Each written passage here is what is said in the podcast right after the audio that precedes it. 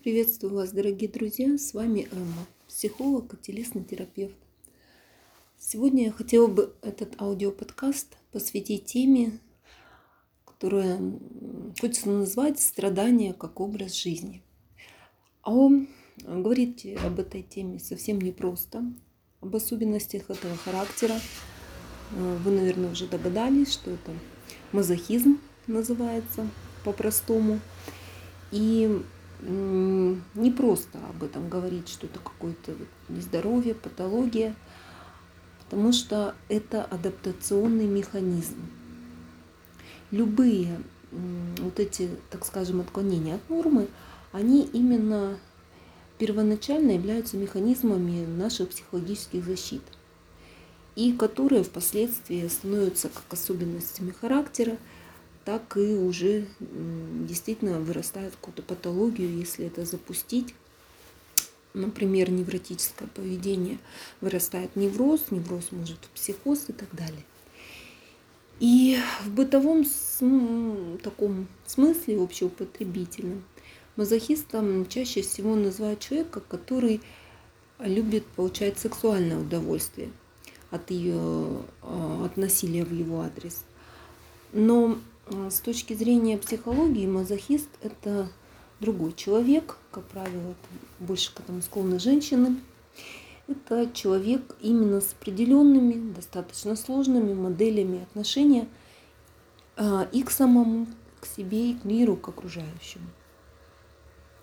И вот каковы эти модели, особенности поведения, характера, а, с чем сталкивается, то есть э, какие выгоды получает э, и вообще как это все исцеляется, мы поговорим в этом аудиоподкасте.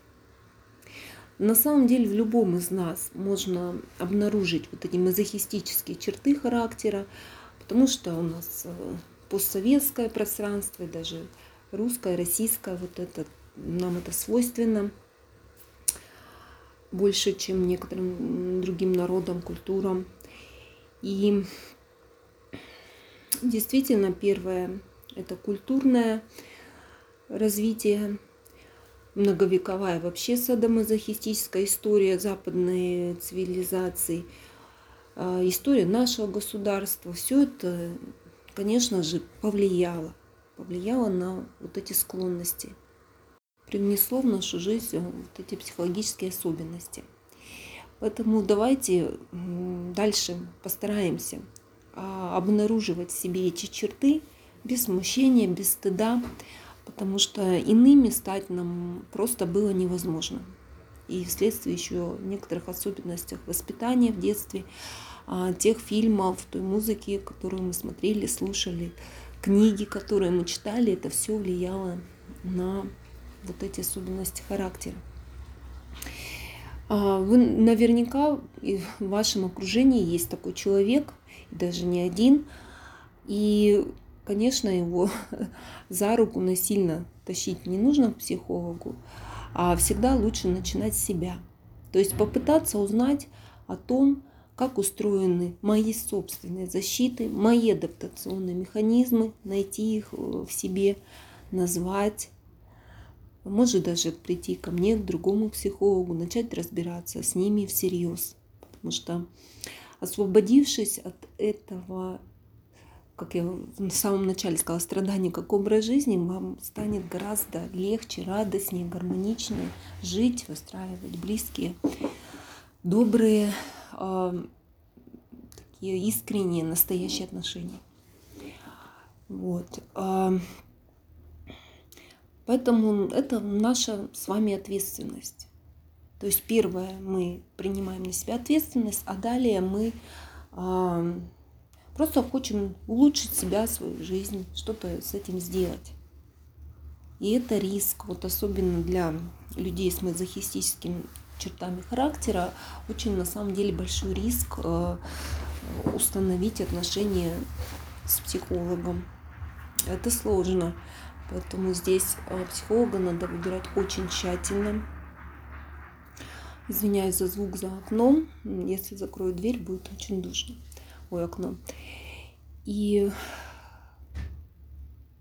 просто нужно выдержать вот вот это честный взгляд на себя.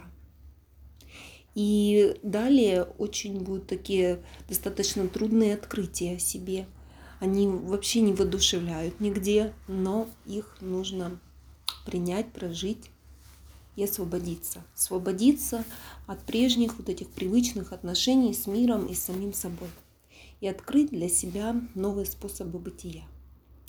Ну и давайте же будем, это прям длинные будут аудиоподкасты. Я хотела бы эту тему разобрать подробно. Поэтому крепитесь, держитесь. Это вам действительно очень нужно. И в чем проявляются вот эти мазохистические особенности характера? Ну, во-первых, это привычка терпеть и страдать. То есть первое, привычка терпеть и страдать. А, ну, скорее всего, это больше относится к людям старшего поколения. Их э, особенно много, даже бабушки, мамы, прабабушки даже э, для которых вот телесный, душевный дискомфорт вследствие того, что они пережили, да, это совершенно не повод для перемен, не повод для действия. То есть они привыкли не обращать внимания на свое состояние, на боль, там, на холод, на усталость, может даже на голод. И они могут мерзнуть, там, терпеть боль, голодать, но они не при, а при этом у них вот этот адаптационный механизм как бы поломан, если можно так выразиться, и они не могут, не, не способны не только что-то предпринять для устранения дискомфорта, но даже эти заметить а, малые признаки вот этого и уже имеющегося или только надвигающегося собственного неблагополучия. И лишь только э, уже очень сильный такой явный симптом, например, там, не знаю, предельное истощение, предельная усталость, когда непереносимая, невыносимая боль, острый голод, это уже тогда для них сигнал, так, надо что-то позаботиться о себе, да, обратиться за помощью. То есть вот с этого все начиналось. Вот так закладывается. Этот мазохизм и привычка страдать страдать прям как образ жизни такой. И а, есть люди, я просто по своей семье помню, особенно про бабушка, это действительно любовь э, работать до седьмого пота и дома, и на, и на работе, и везде. На даче, и на пашне. Это наш случай. То есть очень действительно много действительно работали и не замечая ни боли в спине, ни в коленях, ни вот этого обгоревшего лица на солнце, вот этой жажды какой-то, даже просто голода. Просто вкладываешь все свои, и это уже не такие на самом деле великие-то силы во все, что делаешь. Вот так. Там борьбу с пылью, которую вообще, в принципе, подбороть невозможно. В работу, все переделать, все перепроверить а, то, до копеечки все посчитать, вот прям а, вот чтобы быть на хорошем счету начальства, например, детей, которые тоже э, прям там вот сверх меры какие-то принимаются. И они от этой заботы могут э, стать только еще более инфантильными, капризными, э, потерянными я не знаю, там, что в сад, в этот яблоки, в клубнику эту, картошку эту, которая потом, зачем ее столько, вот.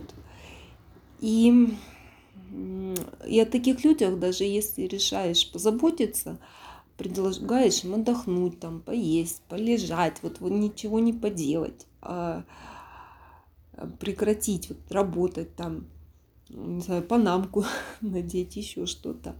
Нет, нет, это она будет отвергнута, такая забота. Ничего, я тут там, я тебе кто?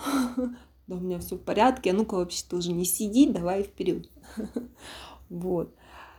Ну, то есть э, вот этот помогай, помогающий еще и подвергнется обвинениям, услышит встречное предложение тоже, да, перестать бездельничать, да, да займись делом. Кстати, вот когда переехала в город из села, очень э, долго, несколько лет я привыкала ничего не делать, там, например, не пахать с утра до ночи, а действительно отдыхать и так далее, без угрызений совести, без вот этого позыва бесконечно надо все успеть, успеть, успеть, а потом, да, что успеть не надо и так далее. А, кстати, стало больше успевать и делать главное. И так для чего же вот мазохист, он, а, нужно терпеть и страдать. Вы извините, я буду так называть, просто это короче и понятнее. А, ну, прежде всего для того, чтобы получить любовь и признание, получить, я не знаю, там, пятерку, вот закрепилась оценку, да, оценочное поведение. Так мы и делаем хорошие, правильные девочки, иногда мальчики, чтобы вот нам оценки хорошие выставили. Так, и в общем, всем нужна любовь и признание, но вот мазохисты, они прям вот таким сложным путем идут, страдающим, жертвенным. И вот опять же, зачем это? Вот как все начиналось? Давайте посмотрим такой срез детства, а, когда все это зарождалось. Например, когда ребенок пришел в этот мир, он, естественно, потребностью признанным, принятым, с любовью, с надеждой, намерением проявить вот себя в этом мире, что-то такое вот, свои желания, свою волю, самореализоваться, развиться, познать этот мир, нормальные все человеческие желания. И, например, он появляется в такой семье, где родители или, например, один из них – не готов к тому, чтобы растить вот этого ребенка, который обладает своими предпочтениями, своими мотивами, чувствами, желаниями, мыслями даже впоследствии. То есть они не могут, например, сделать все, чтобы у ребенка э, так, нет. И они вот такому ребенку как бы ставят э, запрет на жизнь чтобы он перестал проявлять вот это признаки жизни, своей собственной жизни. Это вот так происходит. Ну, убивать, конечно, не будут, но какое-то вытравить в нем желание могут. Проявление, волеизъявление, еще как могут. То есть приструнить, запретить что-то чересчур. Понимаете, пока еще а, не взросли его адаптационные защитные механизмы, именно адаптация, а мы вот так резко как-то и тем самым вот это все закладываем. Ну что, получается, мы делаем его максимально управляемым, функциональным, ничего не требующим, не желающим, который делает, что говорят, не возражает, имеет собственного мнения. И впоследствии, конечно же, ощущение вот этого самого главного, самоценности, ценности, вот как он есть, за то, что он есть, за его жизнь и так далее. И тем самым ребенок начинает стараться, стоять на цыпочках, вот прям вот тянуться, дотягиваться, пытаться сделать хоть что-то, чтобы в итоге стать замеченным, любимым, признанным, чтобы начать жить. Ему кажется, что это надо заслужить, достичь, завоевать как-то вот из себя всего, при этом вот истощить, отдать. Это же такая цель огромная, и поэтому надо вот сверх меры, сверх усилия. А, вроде бы как бы и что такого в этих фразах, да, там, а ну перестань реветь, там, э, сходи в туалет сейчас, а то на улице нет возможно, не будет возможности, да, вот пить хочешь, терпи, все терпят, ты терпи, хорошие девочки так себя не ведут, ты же уже взрослая, говорят ребенку в 2 или 3 года, да? И, ну, не знаю, там еще. Ну-ка, все спать тихий час, там, ну-ка, быстро спать, быстро все закрыли, быстро там это, быстро то. Там, что значит, я писать хочу, ты же еще там, вот, не знаю, уже это делал недавно, там полчаса, час назад. Как так вообще? Ну-ка перестань тут. И вот эти фразы, что нечего капризничать, они имеют такой посыл быть самим собой плохо, всем неудобно, вот жизнь такая, э, терпи, все там, не знаю, учителя кричат, унижают, весь класс, значит, заслужил, хочешь что-то сказать, закрой рот, тебя не спрашивали. что там еще? О, закрой рот ты там, да, и ешь молча. То есть э, есть не хочется, ешь давай. Для тебя так старались, мама там часами готовила, мама ради тебя там то-то, то-то. А ты вот так, такой секой. Не смей перечить, взрослых надо слушать и так далее. То есть вот таких а, примеров много, и они показывают будущему мазохисту с раннего детства, что его желание а, и самое главное желание, его естественные потребности, витальные, вот так называемые, то есть есть или не есть, пить, ходить в туалет, чувствовать себя в безопасности, самое главное, они не важны, их ценность очень относительно и значительно ниже ценности уж точно чужих желаний, чужих предпочтений, э, предпочтений необходимостей. И вот это э, игнорирование витальных потребностей является на самом деле с другой стороны, где есть мазохизм, также всегда садизм есть. Вот э, и игнорирование этих потребностей является проявлением садиста. Садистической составляющей, которая она всегда в паре с мазохистической. И в результате мазохист, чьи желания и потребности как бы все время, что называется, попираются, откладываются на потом, отодвигаются на бесконечно такое долгое время, там неизвестно когда, вот потом, потом, подожди еще. Они все время, получается, приучаются терпеть. Далее он а, перестает ощущать свою человеческую ценность, и вот э, в этом ряду чьих-то желаний, чьих-то потребностей, его собственные, они э, начинают стоять на самом таком последнем месте. То есть о себе можно думать, ну, только после того, как всем окружающим уже стало вот хорошо, комфортно, приятно. И это причем кажется только ему так кажется. Вот. Э, ну и даже если он разрешит о себе заботиться, то какая-то это будет минимальная забота, самый-самый такой минимум житейский, прожиточный такой минимум, чтобы уж не умереть, не иссохнуть. Там Эрик Берн писал в своей работе, что он говорил, что позвоночник высыхает в буквальном смысле без поглаживания. Но под поглаживанием он имел в виду не только телесные, тактильные вот эти, также слова, внимание – другие, другие виды заботы. Эм, ну, действительно, ведь проводили даже такой эксперимент, когда маленьким новорожденным обезьянкам давали железную и железной проволоки колючей а, как бы маму, сделанную с соской, с молоком, и просто ватную такую маму. И они предпочитали вот эту ватную маму были голодными, но больше склонялись к этой ватной маме, чем вот этой железной, колючей, но с молоком. Ну, и также человек, а, у нас есть э, действительно потребность вот в этой нежности, тактильности и всем таком. И у нас на этот голод не меньше, чем на еду. И это для нас такие же витамины, необходимые для жизни, без которых мы умрем.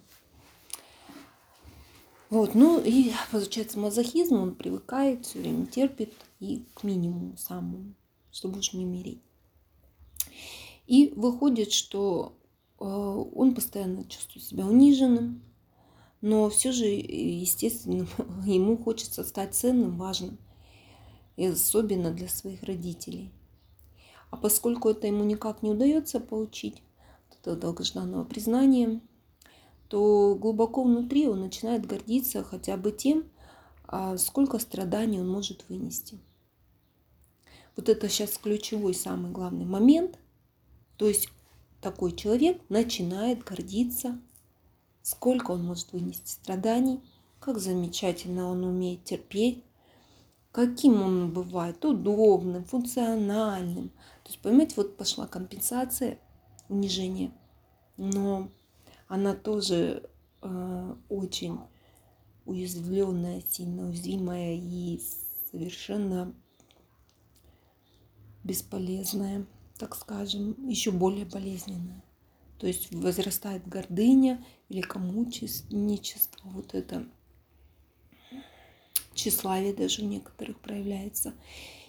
И получается вот он такой, о, гордость-то какая, я вот, вот весь такой святой, я святая, точнее, вон я сколько выношу, а все остальные вот, а я вот такая. И получается, а, он далеко уходит от идеи, что как-то в первую очередь жить надо для себя. И, и он вот самоотверженно посвящается жизнь служению другому. И, как правило, вот эм, от родителей он признание в чем получает? Ну, свое вот такое долготерпение, заслужение за отказ своих якобы, в кавычках, эгоистических желаний. И все это его подкрепляет. Подкрепляет вот этот мазохистический выбор. И это превращается в характер, в образ жизни. И вот это разрешение на свою жизнь, на проявление себя. Вот есть понятие запрет выразиться. Вот, вот он получает этот запрет. И,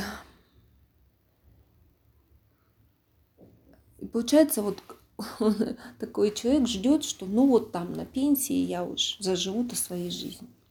Ну уж я там за выслугу вот это своих лет там уже начну жить. Но этого не происходит так, как он просто не умеет, у него эти файлы не прописаны ни в мыслях, ни в эмоциях, нигде.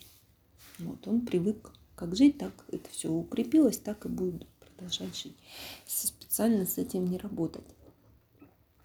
Поэтому уже выросшим мазохизм очень-очень трудно заниматься собственной жизнью. Он начинает все равно искать, находить тех, кого он поставит приоритет, вокруг кого будет кружиться, своим служением, подчинением потому что для него это вполне естественно. Ведь именно этого от него ждали родители. А, они ему вот этот посыл э, дали, что если вот когда ты там сделаешь, мы вот тогда тебя будем любить. А, но без любви или хотя бы без надежды на любовь ни одному ребенку как-то вообще не вырасти на самом деле. Поэтому ничего и не остается, как приспособиться к этому.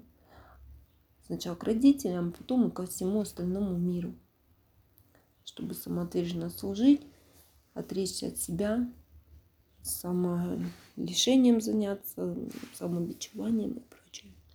В результате такой человек, э, выросший, начинает загибаться уже на даче, там, на работе, дома. Все вот, чтобы было прям в порядке полном, чтобы другие его ценили, вот это подвиг увидели и напитали его ответной любовью, признанием, но, естественно, это не происходит. Люди часто не хотят возвращать им любовь, а, поскольку, в отличие от его родителей мазохизма, они не ждали от них служения. Они просто к нему приспособились, привыкли, увидели, а, ну, ты так, ну, ну ладно. Вот. Э, а дети, например, чаще всего так бывает, вот в семье мазохиста говорят им, да давай еще, а мы тебя не просили вообще. Лучше бы ты вообще не губила на нас свое здоровье. Мы эту вообще вон, клубнику там купим, и картошка нам не нужна и так далее. И для мазохиста такое слышать это просто прям смерти подобно. И работодатели тоже не спешат как бы почитать, да, за вот это служение. Собираются заботиться о них там во веки вечные, как они мечтают на самом деле. И, и заодно так вот, на, еще больше, больше тебе работы. Или даже могут просто уволить. Вот пришли перестановки или еще что-то, и пора. А такой человек воспринимает это как полную вообще катастрофу. И э, мазохисту очень трудно поверить то, что от него никто не ждет посвящения всего себя. Даже если и ждет, то права на это точно не имеет. Это ждали его родители, которые в нем сформировали вот эти черты. И э, что вот этот опыт внешних лишений, полученный в детстве, потом оборачивается крепко встроенным, прекрасно таким налаженным механизмом самолишения. Решение от собственных желаний, потребностей, чтобы не замечать усталости, боли, жары, холода, голода, там особенно важно. Они могут не замечать своих чувств, своих сильных каких-то эмоций, потребностей, усталости, дискомфорта. И махнул такой на себя рукой. Это естественнее более для мазохизма, чем проявить хотя бы минимальную заботу о себе. И получается у нас вот эта садистическая позиция, а мы уже говорили, что они всегда в связке, она из внешней превращается еще и во внутреннюю. То есть у мазохизма два садиста, можно так сказать, внешний мир и свой собственный внутренний по отношению к самому себе.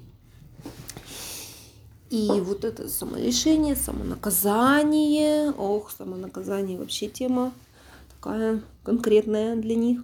Это норма, а, а способность выносить страдания и лишения – это главная гордость, за которую там дипломы, медали, э, черные пояса. Это способ получить любовь, выиграть и самое главное стать морально выше других. Да, это гордыня, мораль, я-то выше вас.